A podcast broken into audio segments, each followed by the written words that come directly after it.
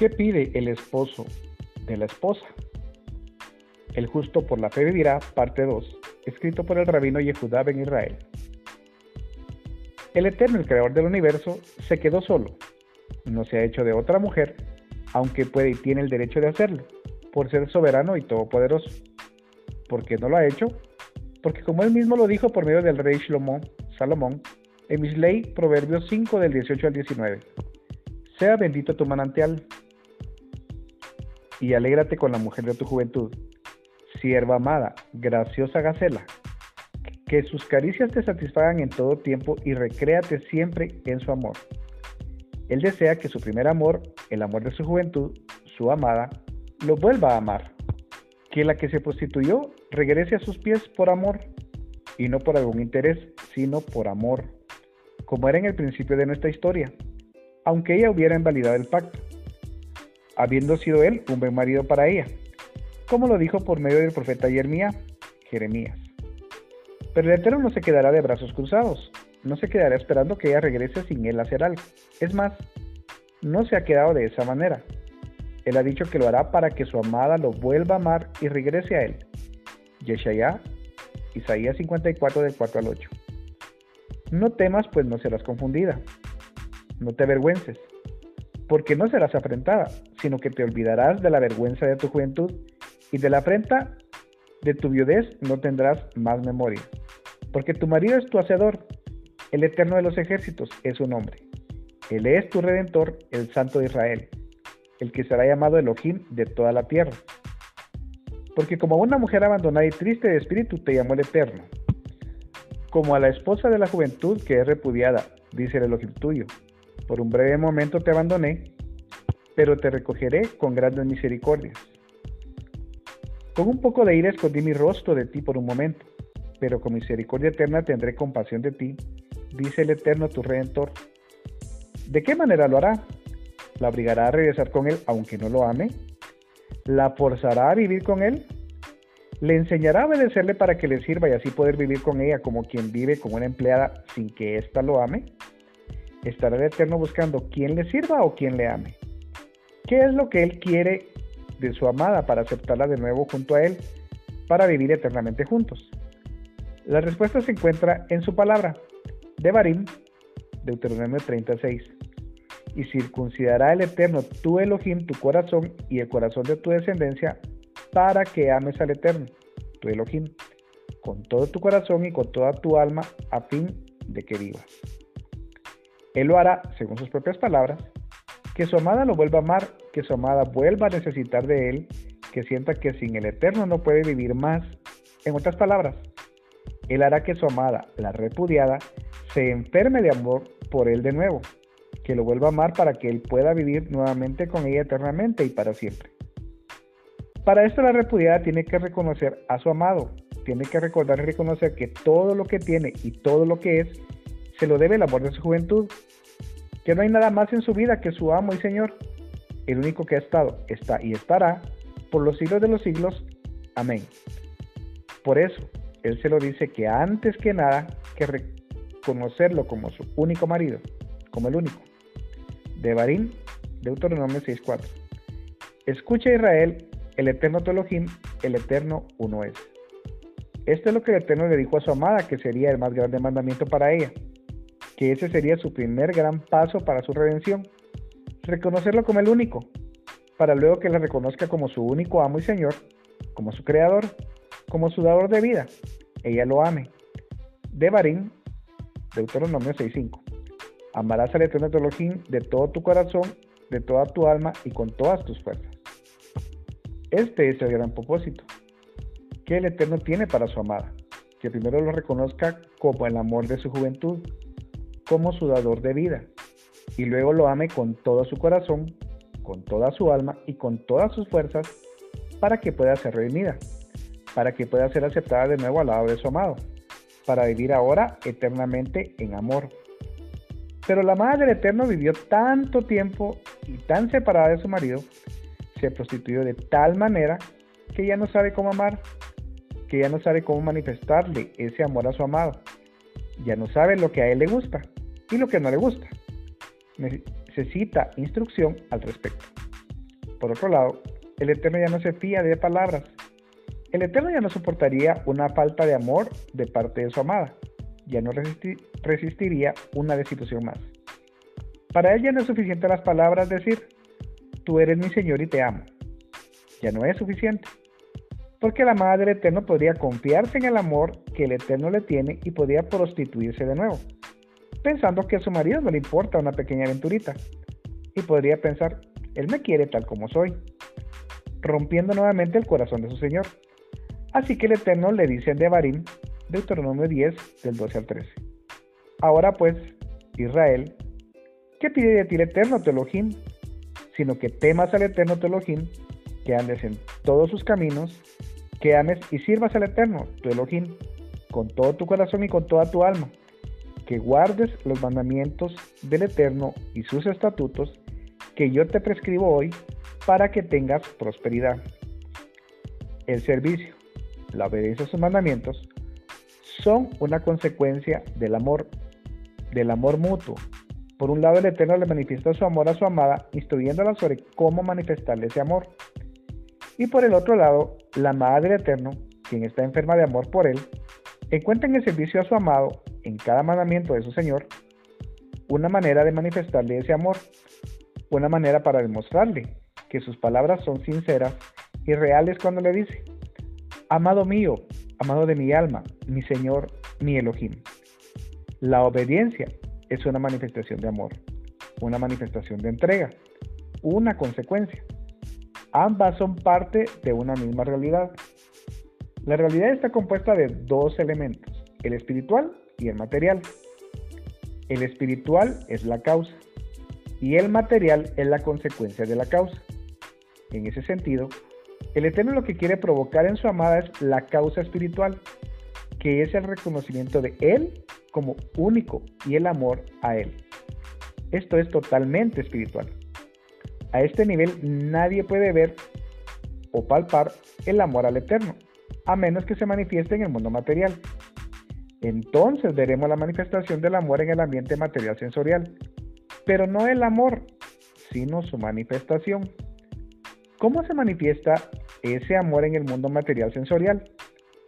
¿O cuál es la consecuencia de ese amor al Eterno por parte de su amada? Obediencia.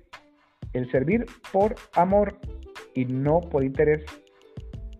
De tal manera amó Elohim al mundo que dio a su Hijo, a su unigénito, para que por medio de él su amada lo vuelva a amar. El Cordero dio su vida, derramó su sangre para hacer que amemos al Eterno y le sirvamos por amor, para que algún día ese amor sea tan grande que delante de él nuestros pecados no puedan ser vistos, nuestras promiscuidades y nuestros adulterios.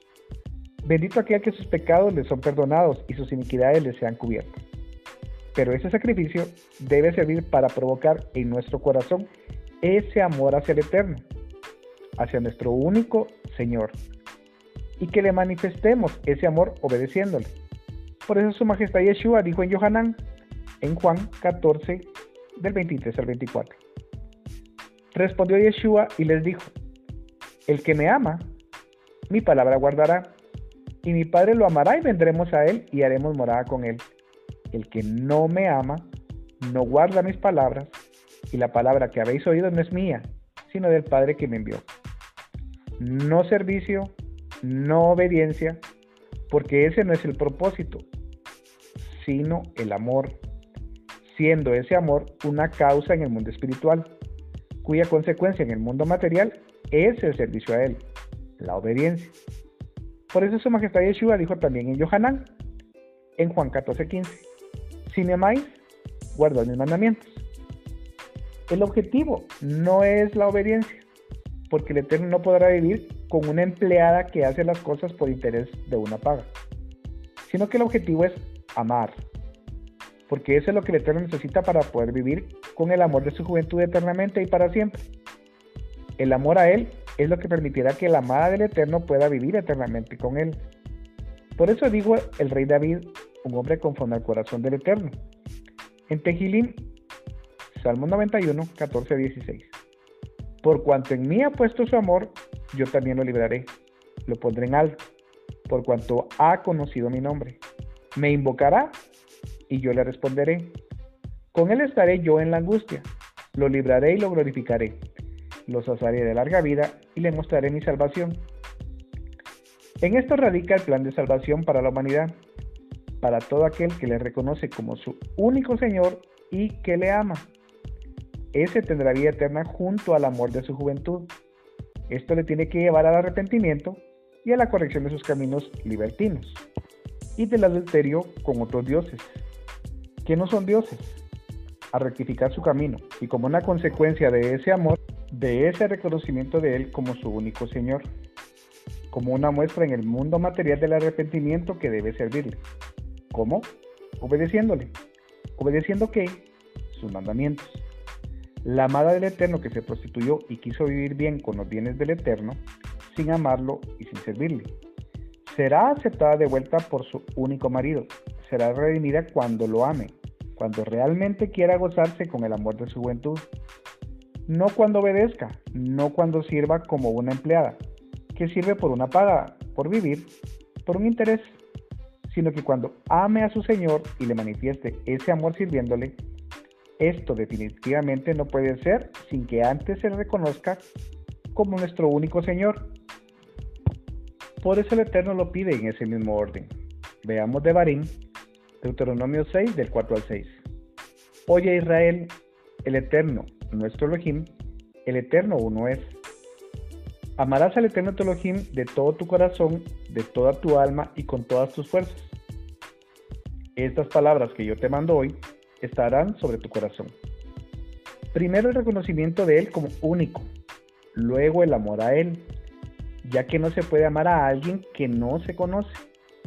Todo esto es en el mundo espiritual, ya que todo esto no se puede ver ni tocar hasta llegar a las consecuencias en el mundo material de estas causas del mundo espiritual. ¿Cuál será la consecuencia en el mundo material de nuestro reconocimiento al Eterno como nuestro único Señor y nuestro amor a Él? La respuesta correcta es la obediencia, siendo la obediencia no un fin, sino un medio para manifestar el fin, el amor a Él. Vemos de nuevo de Barín, Deuteronomio 10:12. Ahora pues Israel, que pide de ti el eterno tu Elohim, sino que temas al eterno tu Elohim, que andes en todos sus caminos, que ames y sirvas al eterno tu Elohim con todo tu corazón y con toda tu alma. De Barín, Deuteronomio 11:1. Amarás pues al eterno tu Elohim y guardarás sus ordenanzas sus estatutos, sus decretos y sus mandamientos, todos los días. Como vemos, lo que el Eterno busca es que le amemos y como un fruto o manifestación de ese amor, viene el servicio y la obediencia. Vemos ahora lo que dijo el Rebe, el rabino de rabinos, su majestad Yeshua en Yohanan, Juan 14, 21. El que tiene mis mandamientos y los guarda, ese es el que me ama.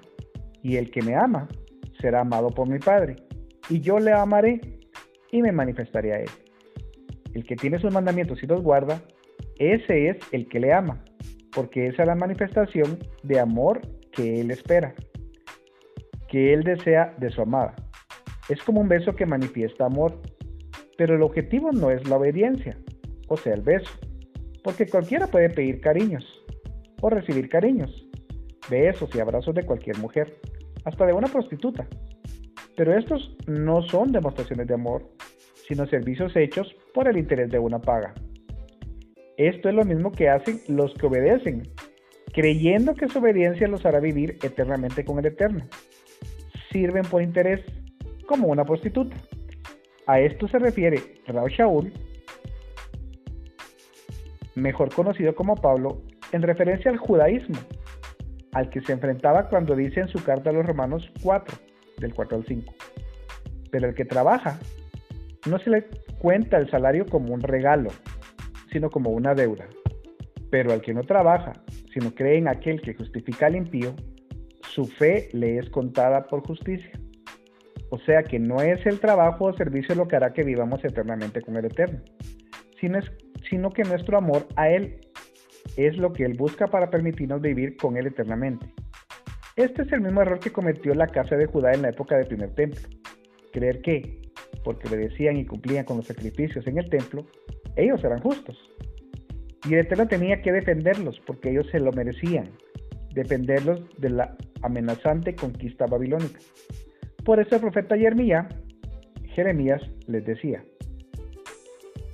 en Jeremías, Jeremías 7:4, no fiéis en palabras de mentira diciendo, templo del eterno, templo del eterno, templo del eterno es este. Ellos estaban confiados en que su obediencia en la presentación de sus korbanot, o sea, sus ofrendas, para expiación de sus pecados en el templo, los salvaría del ataque babilónico. Ellos obedecían, pero habían dejado de reconocer al Eterno como su único Elohim. Dejaron de amarlo y se prostituyeron. Pensaron que acariciando al Eterno con su obediencia, los mantendría con ellos, aunque su corazón no lo amara. La historia nos dice que la casa de Judá finalmente fue llevada cautiva a Babilonia por su falta de amor al Eterno. Hasta acá la parte 2 del libro El justo por la fe vivirá.